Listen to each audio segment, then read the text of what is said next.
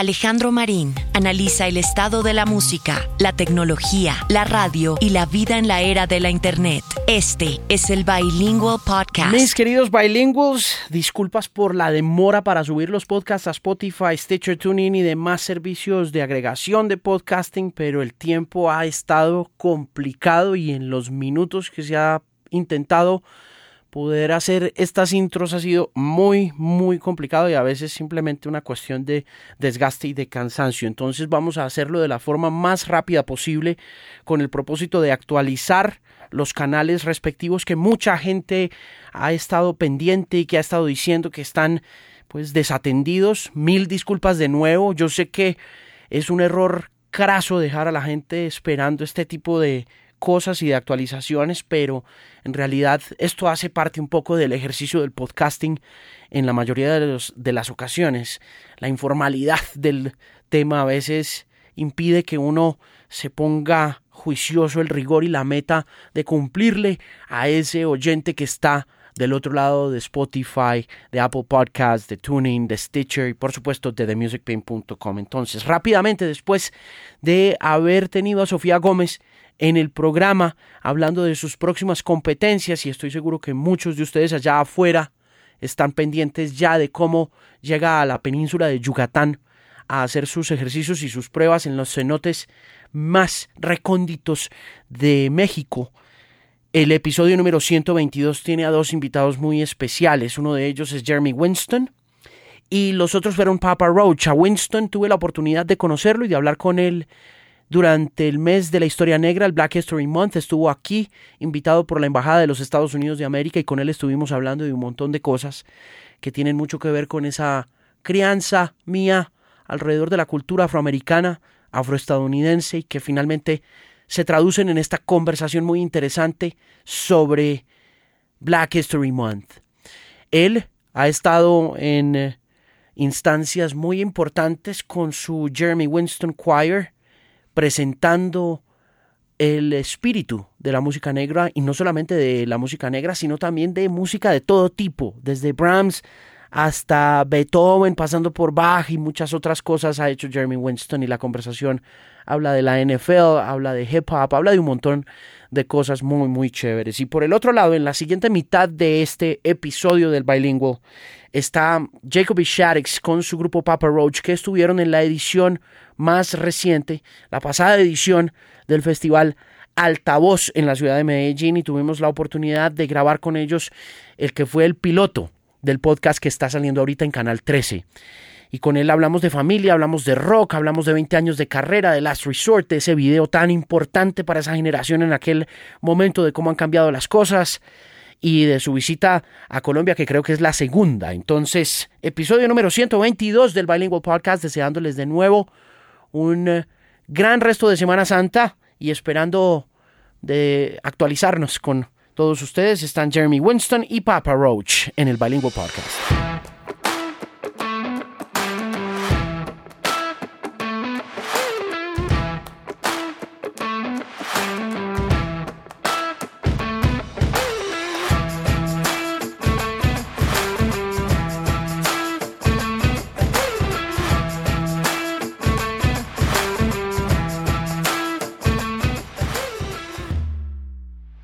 Good to have you in Bogota. Yeah, it's great to be here.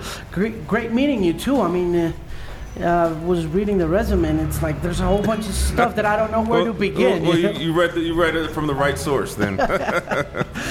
um, I guess I would have to start with the whole Ray Charles connection. Oh, oh, wow, that goes back. Yeah, yeah, okay. Well, I, for nine years, I started my professional career off in higher education okay. as a chair of a $2 million endowment uh, given to Wilberforce University, which is the oldest um, uh, privately owned African American college in the United States. Uh, Ray Charles uh, had a passion for education of African Americans. And uh, when he gave that, we met with him, and, and, he said, You know, I may not have sight, but I have vision. and he was really excited about supporting the university. And so I was hired at 24 years old. I just finished master's, was living in D.C. in the East Coast, very busy, exciting area, and I got called to the cornfields in the middle of Ohio to be chair of this endowment uh, at uh, Wilberforce University, which was a great, a great honor. And that started my career as an educator, uh, and really gave me opportunity to meet so many outstanding musicians that, you know, with a lot of other opportunities, a lot of other connections led me here. And I, I was, I had a great opportunity to get familiar with Ray Charles and his uh, foundation and his community right before he passed. It was actually just months before he passed. Yeah. So everything you've done around music uh, has to do with education, but you're a professional musician as well. I, I, well, education is kind of in my bones. I mean, even you know, even when we come to concerts, I love to talk about the history of music and why we do what we do. Um, but I did start in terms, just in terms of my profession. Uh, I uh, started my uh, career as a college professor, and I've been so for approximately 15 years now. I'm currently director of choral music at Central State University, and I do traveling with them as well. Um, but we are here now as uh, I have my own professional ensemble, which brings us to Bogota, the Jeremy Winston Chorale, and we uh, continue to travel and present great music. Now, before we get into the chorale and the chorale's sure. history, I'd like to know what the state of African American education and uh, higher education is right now. Oh. Where where are you guys after uh, being through so much? Well, I tell you what. So we have uh, HBCUs, which stands for Historically Black colleges and universities. Right, we have approximately right. between 105 and 107. The White House Initiative on HBCUs uh, has a number of 107. It's really kind of around 105, 105 of them. A lot of them are in the South.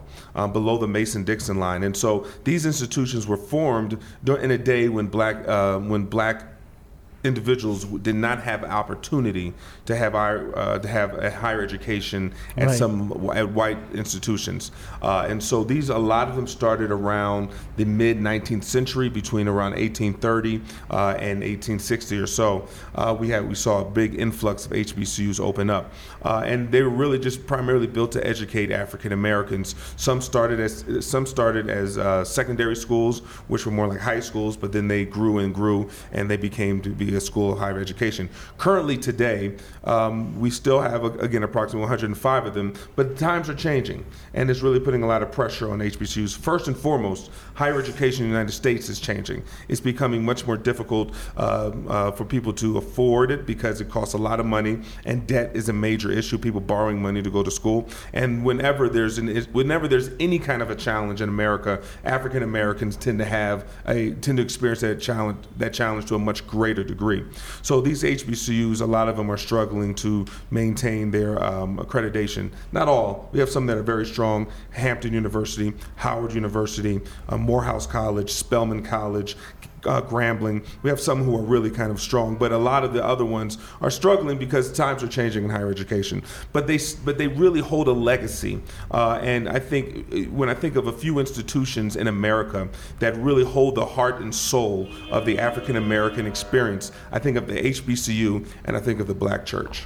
African Colombian communities may wonder when they see this program what it actually takes for African American communities to actually make it to government mm-hmm. in the way that President Obama did. Mm-hmm, mm-hmm. You know, because it's like you guys have African History Month, mm-hmm. uh, Black History Month. We don't have that kind of celebration here for African Colombian communities. I mean, and we have a big African Colombian community going on mm-hmm.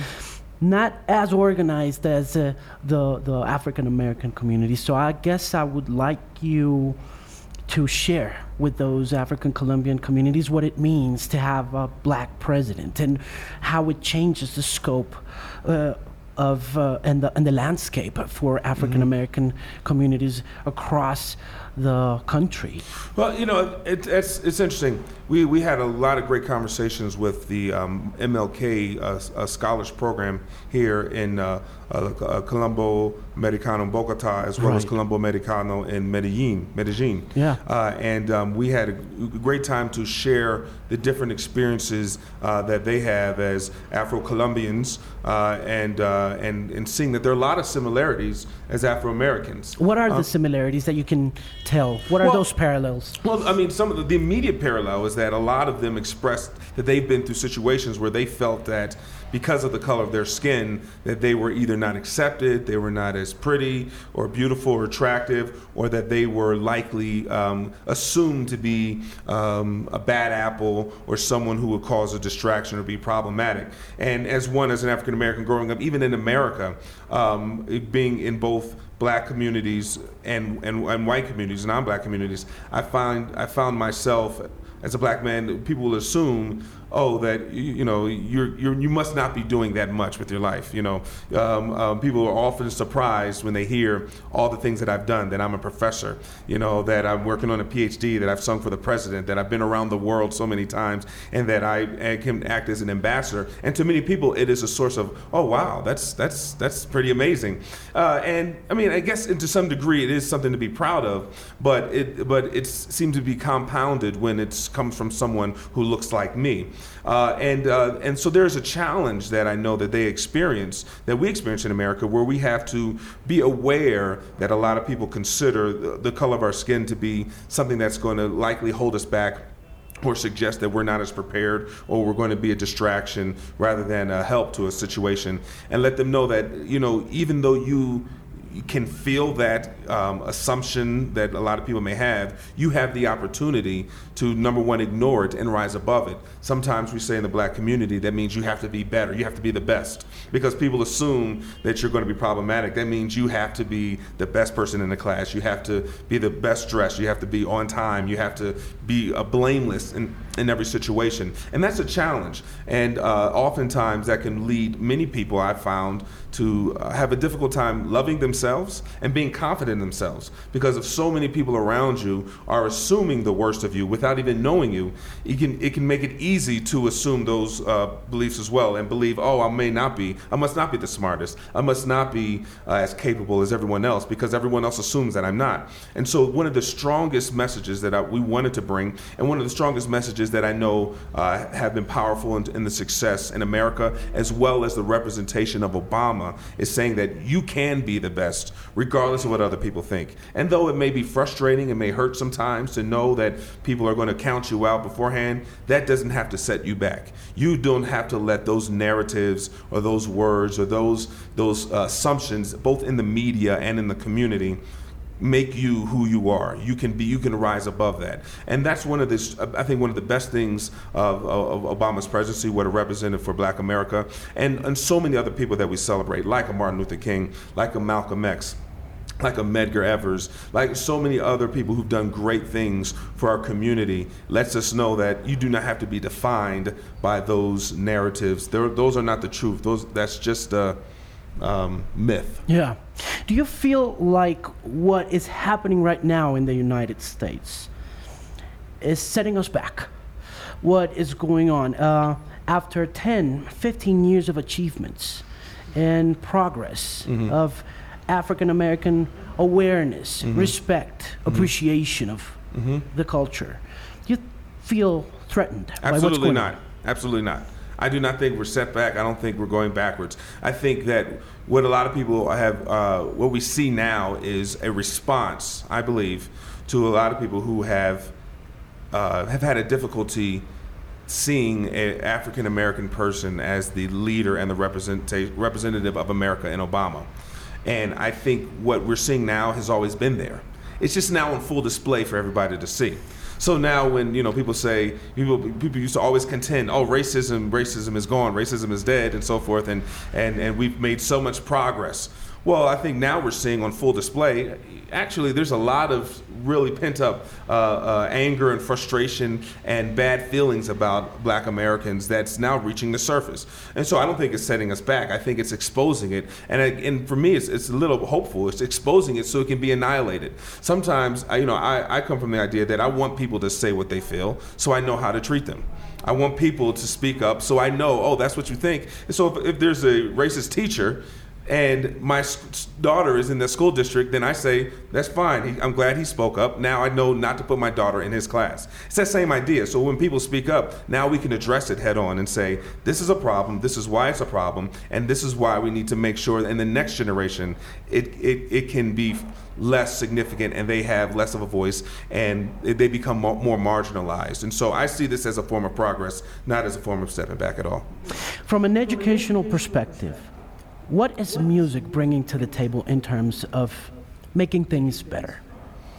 I think music. I think music well, it depends on uh, it depends on what the person who's listening to music is willing to learn. So, for instance, what we do, what we bring to the table, uh, we celebrate the tradition of African American music in many different forms. Not just that. So, if you if you come to a concert with us throughout the year, you'll hear us sing Rachmaninoff, Beethoven, Mozart, Haydn. You'll hear us sing it, it all. But we also reserve a special time in our programs to celebrate the traditions of African American music that that goes back to the um, uh, slave songs, work songs, and going through blues and jazz and the spirituals. And one thing that I always love to say is that when we think of American music, we think of when we have an idea of what music has America provided to the world in this landscape, all of it has its roots in some level in the spiritual, in the gospel and the blues. I don't care if it's rock and roll. I don't care if it's uh, jazz or soul. all soul. All, all of this goes has its roots directly in, in the spiritual. And for that, again, that's a source of pride. Some people would argue that, but they, they don't have a strong argument. Because, because really, if you look at the history and the style of music, it's connected. And that's not an ego thing, it's just a reality thing. And so I love people, I want people to understand that what we can, what we bring to the table musically can educate us to how we're all really united. It's not about superiority, who's better, who's worse, another thing. It's how we're all connected. And that this music over here is actually connected to that music in this way. And this, in this connected to this music here. And it's a way to share and become more of a community because we're, we're more alike than we're different. So you could say the church is the beginning of it all? I would say, I would say it's before the church. I'd say it's before the church. It goes uh, to really the shores of West Africa, right? But then, with, through the uh, slave trade, West Africa brought their traditions of music, but then it was combined with the their European style of teaching of music, right? And so where uh, their slave masters would teach them uh, a hymn, they would take that hymn and then they would sing it in the, with the rhythms and the traditions of their music. Uh, and then now we have this kind of strong combination of styles of music. And, and, and sometimes it was church, but other times it was just them singing and celebrating celebration. Uh, we, we talk about during our concerts when we sing spirituals, oftentimes the spirituals were used by the slaves to tell each other that they want to go to freedom. So we have songs like Swing low, sweet chariot, coming for to carry me home. Swing low, sweet chariot, coming for to carry me home. Right? Swing low, sweet chariot, they're really coming for to carry me home. That was them telling each other, we're going to head north right? Right. We, we want to we want to escape for freedom, and they, and they couldn't say it openly on a plantation. Say, hey, we want to leave. The slave masters would find out and then stop them. But if they coded it in song about going somewhere, coming for to carry me home, then it was it was a message they were saying that we're all going to now band together and we go to freedom. That was before. That wasn't about church. That was about survival. That was about the natural instinct for humans to say, this is a terrible situation. We need to get it out, and they used music as a tool for that. So, yes, the church is a part of it, but it's so much a human fabric and a sociological fabric of our heritage. How did music accompany the civil rights movement? What did it do for it? Uh, how did it advance the conversation well into the end of the 20th century? And how impactful was the assassination of Reverend Martin Luther King and everything that took place alongside that musical, spiritual, and social path? Wow. Wow. Uh, so, so, I mean, music in, during the civil rights movement was was integral, but I would say it was by this time the civil rights movement, the African American church experience was a almost a codified product um, that and, and music was just inseparable from anything. Whenever we got together, no matter what the occasion, music accompanied it. You know, and and uh, so we got to church, sang with music. We get together as families, we would sing music. When we get together to to discuss the issues around uh, social justice and civil rights during this time, music was a part of it. So music was so music in the civil rights movement is, is like, saying, you know, food, in the community. It was it was it, it was it was essential. It was essential to it. So uh, so songs came out of it like "We Shall Overcome" and uh, um, and, and so many other songs. But they were they were these were songs that were sung in church. You know, even you know, and, and throughout this throughout this time. So I'm not trying to downplay the significance, but it, when you when we hear the videos, when we see the videos of civil rights marches and so forth, and the music was accompanying it, it was still that driving force. And I would even say again, it goes right back to the idea of work songs during slavery days. When they were working, they sung to, to make the load a little lighter. They sung, you know, to to uh, to express a message of going to freedom and so forth. So music just was a part of the everyday life and so forth. The assassination of Martin Luther King, um, I think, was huge. I wasn't alive during that time, um, so everything I would say would be based on history books. And um, but I, I think the what that did is it, it more than strengthening and empowering or exciting the African American community, I think it really shed a much more brighter light on the um, to not only in the, in the, in the country but to the world that this is a real problem that you know the assassination of, of such a strong voice, a person who was for nonviolence, um, I think shed a light to the world that you know this is this is a, a real injustice is happening here in the United States, uh, and um, you know I won't say it led to that death led to something very specific. It just continued to fuel the fire of making America face the uh, the atrocities that they were putting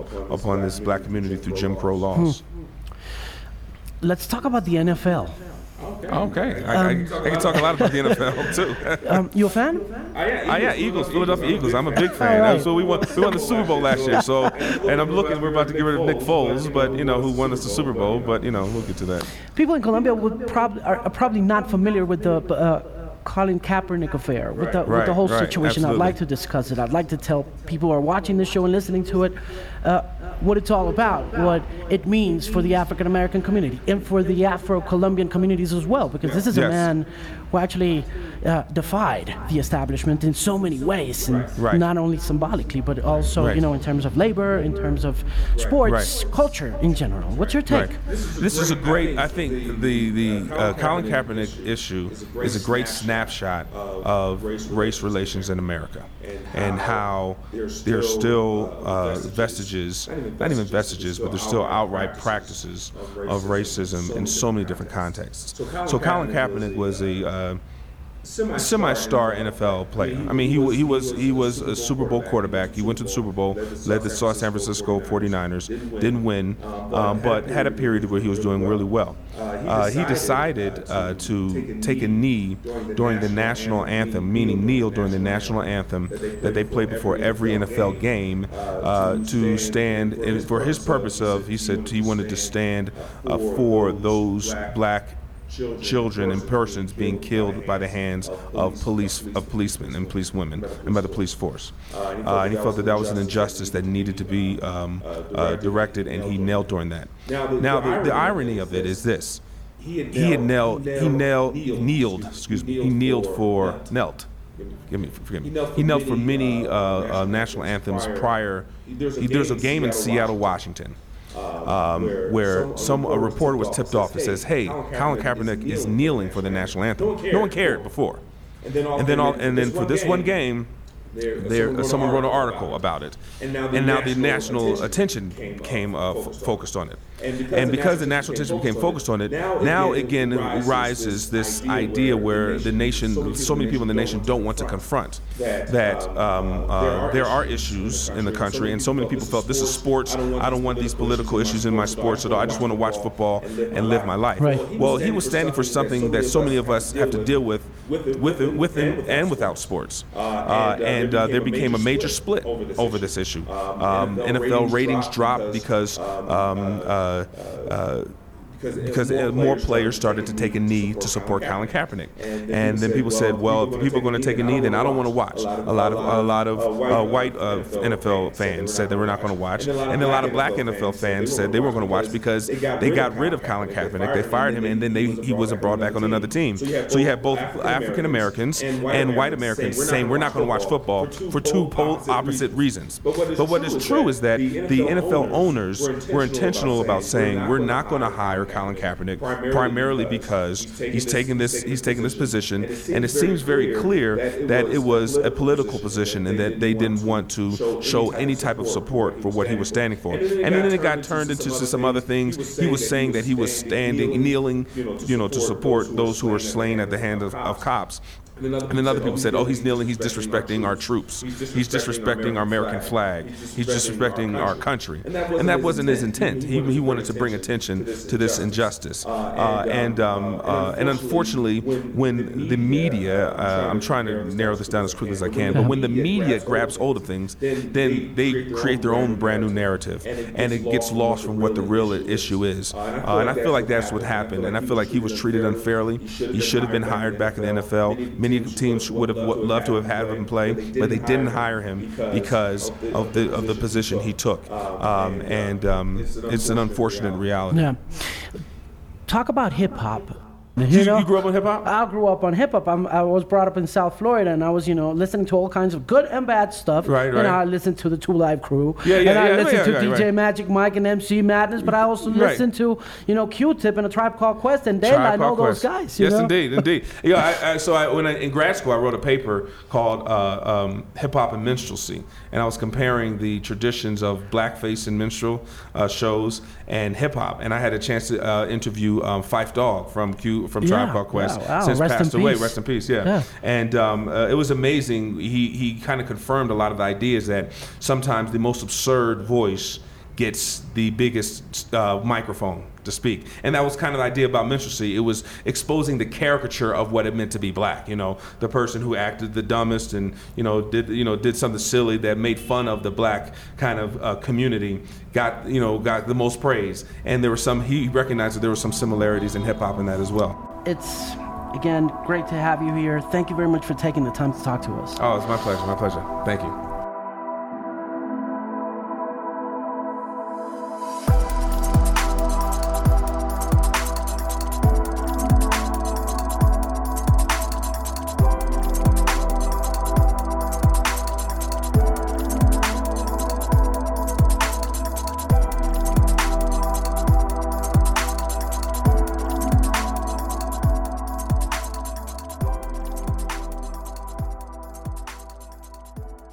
Happy to have you here once again. Yeah. Great, great, great to have you It's good here. to be here, man. Yeah. It's good to be here. First second- time here, man. First time in Medellin, but the Yeah. second time in Colombia, right? Yeah, yeah. Yeah, what was Bogota like? Do you remember anything about that Um, night? I, I remember I was really late for the show. I remember I lost my passport trying to get here, so I had to. Oh, it was, it was messed up. I came straight from the plane, straight to the stage. The band's like waiting for me, going, "All right, ready?" Oh, wow. But the show was great. The show Yeah. was awesome, man. The people were the people were fantastic, and the energy was good, and you know, dudes just ripped it. And so I had to. I had to rise to the occasion and bring the ruckus. What do you know about Medellin that isn't Pablo or Narcos? Not much. It, it's surrounded by mountains. Yeah. okay. You know, I do remember coming down uh, yesterday, coming in uh, into the valley. It was just really beautiful. With, you know, And that I'm not the only blonde person here as well. Okay. You know, there's other blonde people in Medellin as well. That's important. You know, I don't, it's all good, you know. How many dates have you played in this tour so far? zero. This, This is the we, first we just one? come down for this show and then I thought you guys were in, in El Paso last week or uh, Mexico. we were there a couple weeks ago and then we went home and we've been do, we've been doing press setting up for the new record. We got a new album coming out early uh, in January next year. So we've been going. You know, the guys went to New York and played the record for you know the gatekeepers out there, and I was in Toronto with Tony, and we was traveling around after this. Actually, uh, me and Tony, the drummer, we're gonna fly to Brazil. And uh, do some promo for the new album coming out. Right, And right. So it's just a we got this offer and we thought it was a great opportunity to get down to play some rock and roll, you know. Plus, we heard it's like a big deal. This is a this is a three day festival put on by the city by the by the city. It here, is. right? It is. Yeah. Yeah. So I just thought that was really awesome that you know the the city was like throwing down for this big ass rock show for the people to just come out and rock out to. I'm like, it's gonna be a party. Yeah, that doesn't really happen in the states, you know. Like you, you don't get state-sponsored festivals like these, No. you know. Never. Yeah, No, that's not pretty interesting. Um, You got, you got it going on down here, man. we do, we do. That's why we're here. Listen, let's talk about gatekeeping and the gatekeepers. Who are the gatekeepers nowadays? It's like 25 years plus into your career. What has changed? Oh, man. Everything. Everything. you know, we ain't putting out cassettes no more. Although that might be kind of cool. But did you guys put out cassettes back in 2000? Oh, yeah, way, way back, even before we started the band in '93, Yep. and our first releases were on cassette. Cassette only. Whoa. yeah, it was that one, our first cassette we put out was called Caca Bonita. I remember that. Yeah, yeah, it was was that 93 or 95? I thought it was Uh, 95. like '95, yeah. Okay, okay. So when you when you talk about the gatekeepers, um, is it a record label you guys are talking to, uh, or are you doing things independently? What? We ha we're on a, s- an, I guess, independent label, not a major label. But um, I think what Jacoby's referring to, as far as gatekeepers go, is is like um, you know Spotify, Apple Music, Pandora. um, and then also out, uh, outlets like WWE, and you know the History Channel, Yeah. just all these different kind. You know, seriously, like they met and went, went and met with like A and E, A&E, yeah. and they have all these different shows that want to use our music. Of course. So we go and we get some, you know, FaceTime in a room with these people that are, you know, these are the people that go yay or nay whether they're going to play your music, promote your music, and and it's been great, man. We uh. I, up in Canada, dude, we, we flew out all the programmers for all the radio stations to Toronto, and uh, we had like 50 fans come in. We did a playback of the record. We talked about the record. Uh, we mingled with the fans, shot photos and stuff like that, shot the shit. And then afterwards, we took the, the program directors to dinner, and uh, you know, we just talked about you know music and what the plan was, and they were just really invigorated around what we have coming on our new record. And it's cool to you know take a moment and and and not only you know get down with the fans, but then also with the industry people that say yes or no, and they're like they're vibing hard. They were so cool. stoked, like it's it's really cool to have those opportunities and, and be successful and and you know make some new friends too in the business because Yeah. we've been here doing it a long time and you know we got a good reputation so we want to keep it that way Yeah. Is it scary though that uh, everything is song oriented now? You guys got a kick ass song on the streaming platforms. It's amazing and it's a great opener for us who still enjoy albums. But it seems as though kids don't want to or don't hear uh, whole albums anymore. What's your what's your take on that? You being you know an album oriented band. Well, I think our, especially our hardcore fans, uh, they still want to hear albums. They don't want to just do song. They don't want to, you know, just hear one song and then, you know, maybe two months down the road hear one more song. It's, I think they, they like that whole package. Um, we've talked about uh, eventually possibly doing either just an EP, you know, five songs, and then you know later on release five more songs. We we still are sort of feeling that part of it out, but you know we do. I still like making records. I, Yeah. you know I like having that full concept and the full uh, sort of the full landscape of of an album. Uh, it really appeals more to me. Um, it's just difficult nowadays trying to, to figure out what most people are going to want. yeah there's a there's definitely a culture around you know streaming singles you know and it's like i think it's more prominent in uh, pop and hip hop music. Right. you know rock fans are we're still like yo we want the record. You know it's like uh, my, my kids are like yo i want i want to hear that gucci gang again. I'm like who's gucci gang? They're like i don't know i just like gucci gang. And i'm like oh god. You know what i'm saying? Like they don't even know the name of the artist. And i'm just going wow. How many kids do you have? Thank God we play rock and roll. I got like uh, like uh, three and a half, four. How old are they? four and a Are they in their teens? Uh, I have a I have a five year old, uh, fourteen year old, and a sixteen year old. Wow. And uh, and then you know They're a lot into hip hop.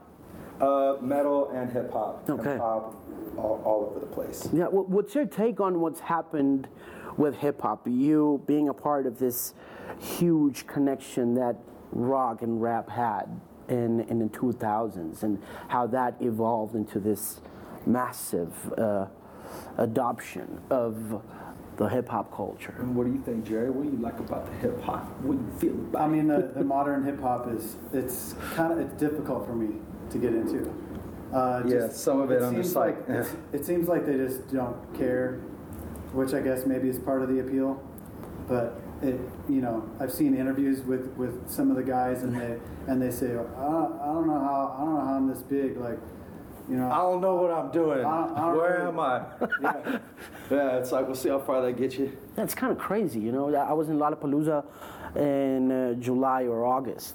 Oh, I was And at Lollapalooza too. Yeah, and it was like Yeah. I, I saw this kid, Little Uzi Vert, on the show. Oh, yeah, yeah. And I just, you know, I really couldn't get the culture of of this, you know, festival crowd. You know, get these kids to jump for 35 seconds and go back to their cell phones like zombies. You know, it was like, am I missing out on something here? Oh, what, what, what- where's you know the you music? missed out on? You missed out on coming to see me perform with Kayzo over at the EDM stage, dude. It was out of control, dude. I was blo- I was ser- I, I had the opposite experience.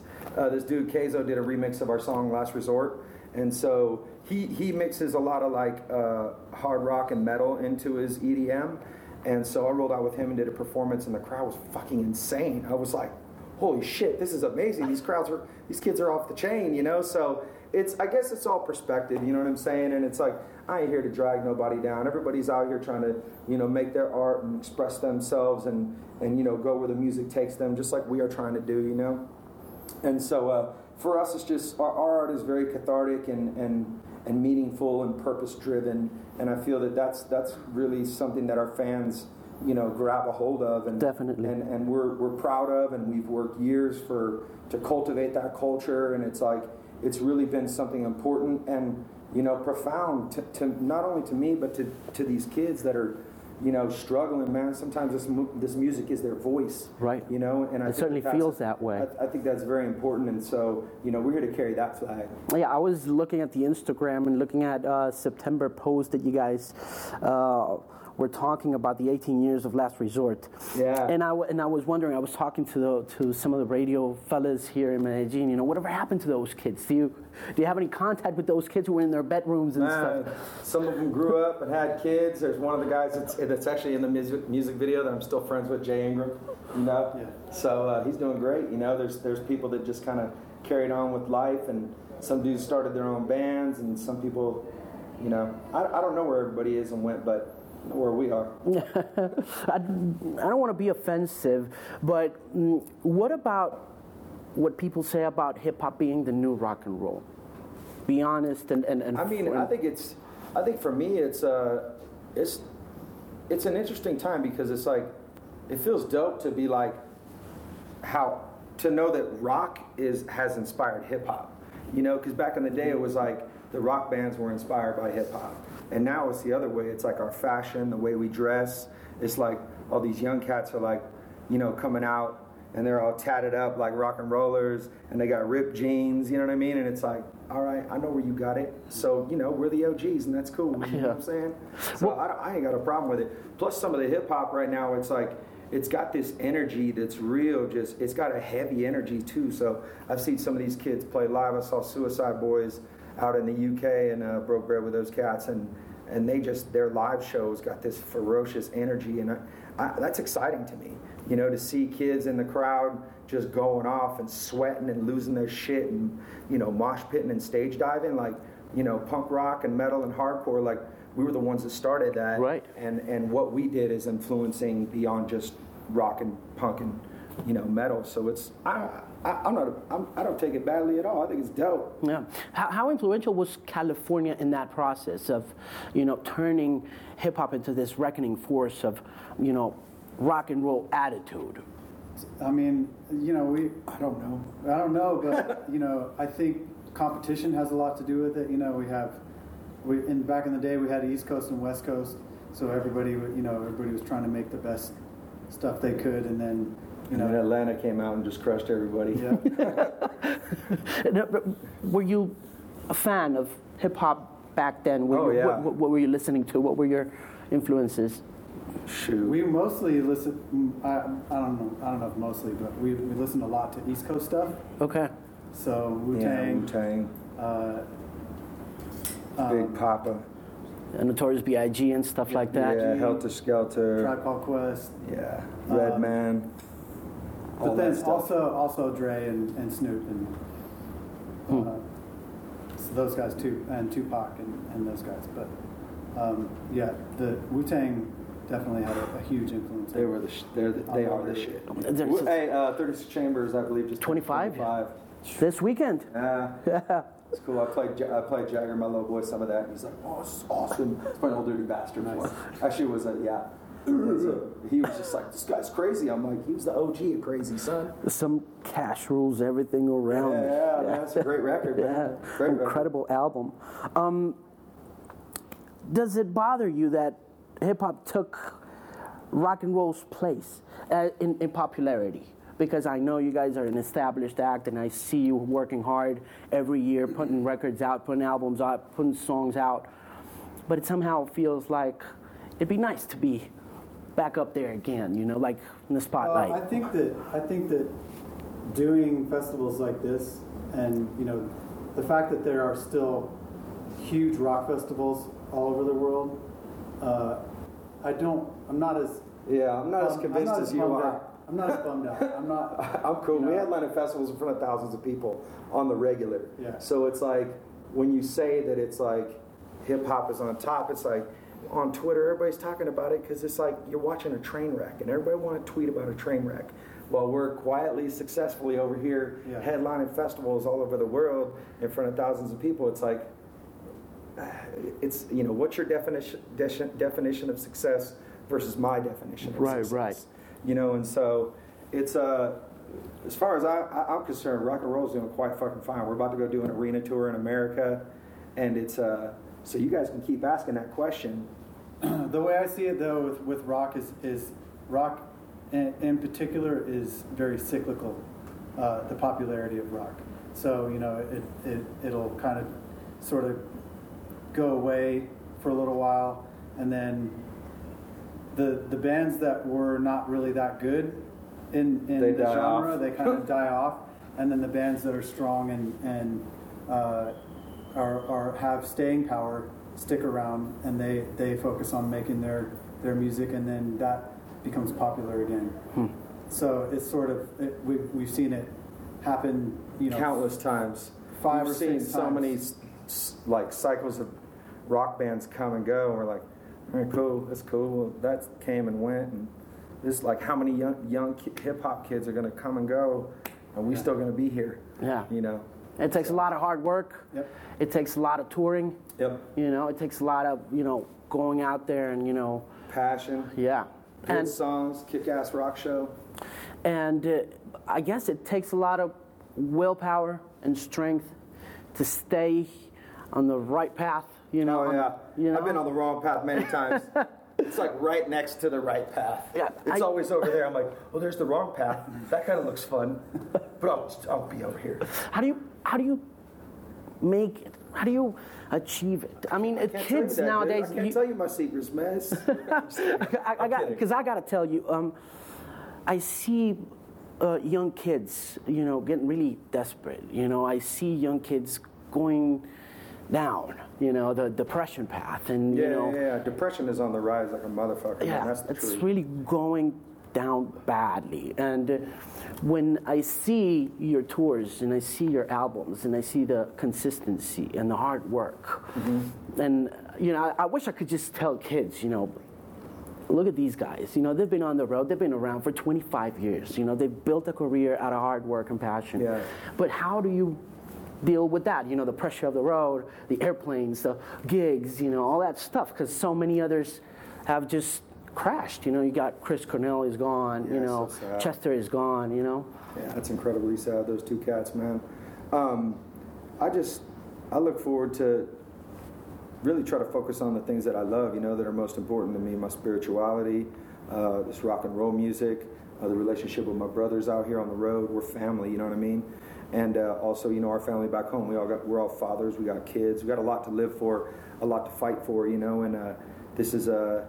I guess that's why we're still here, you know what I'm saying? Because we ain't done telling the story and we ain't done fighting and we ain't done, you know, speaking this message of, you know, because it seems there's like a, a darkness that looms within, you know, this lyric, these lyrics and this music, and there is, but there's always a that fight for the good, for to, to get to my good self, to find my better self, to get to my best self, and uh, the music tells that story, you know. And luckily, I got dudes that just stick by my stick by my side through my crazy, you know. And it's like I got a way to to, to speak a, a, a story of hope, you know, to some people, and I think that's very important, Hmm. especially in this time and age, man, where it's like there's so much worth living for. It's just you got to go find it, you Yeah. know.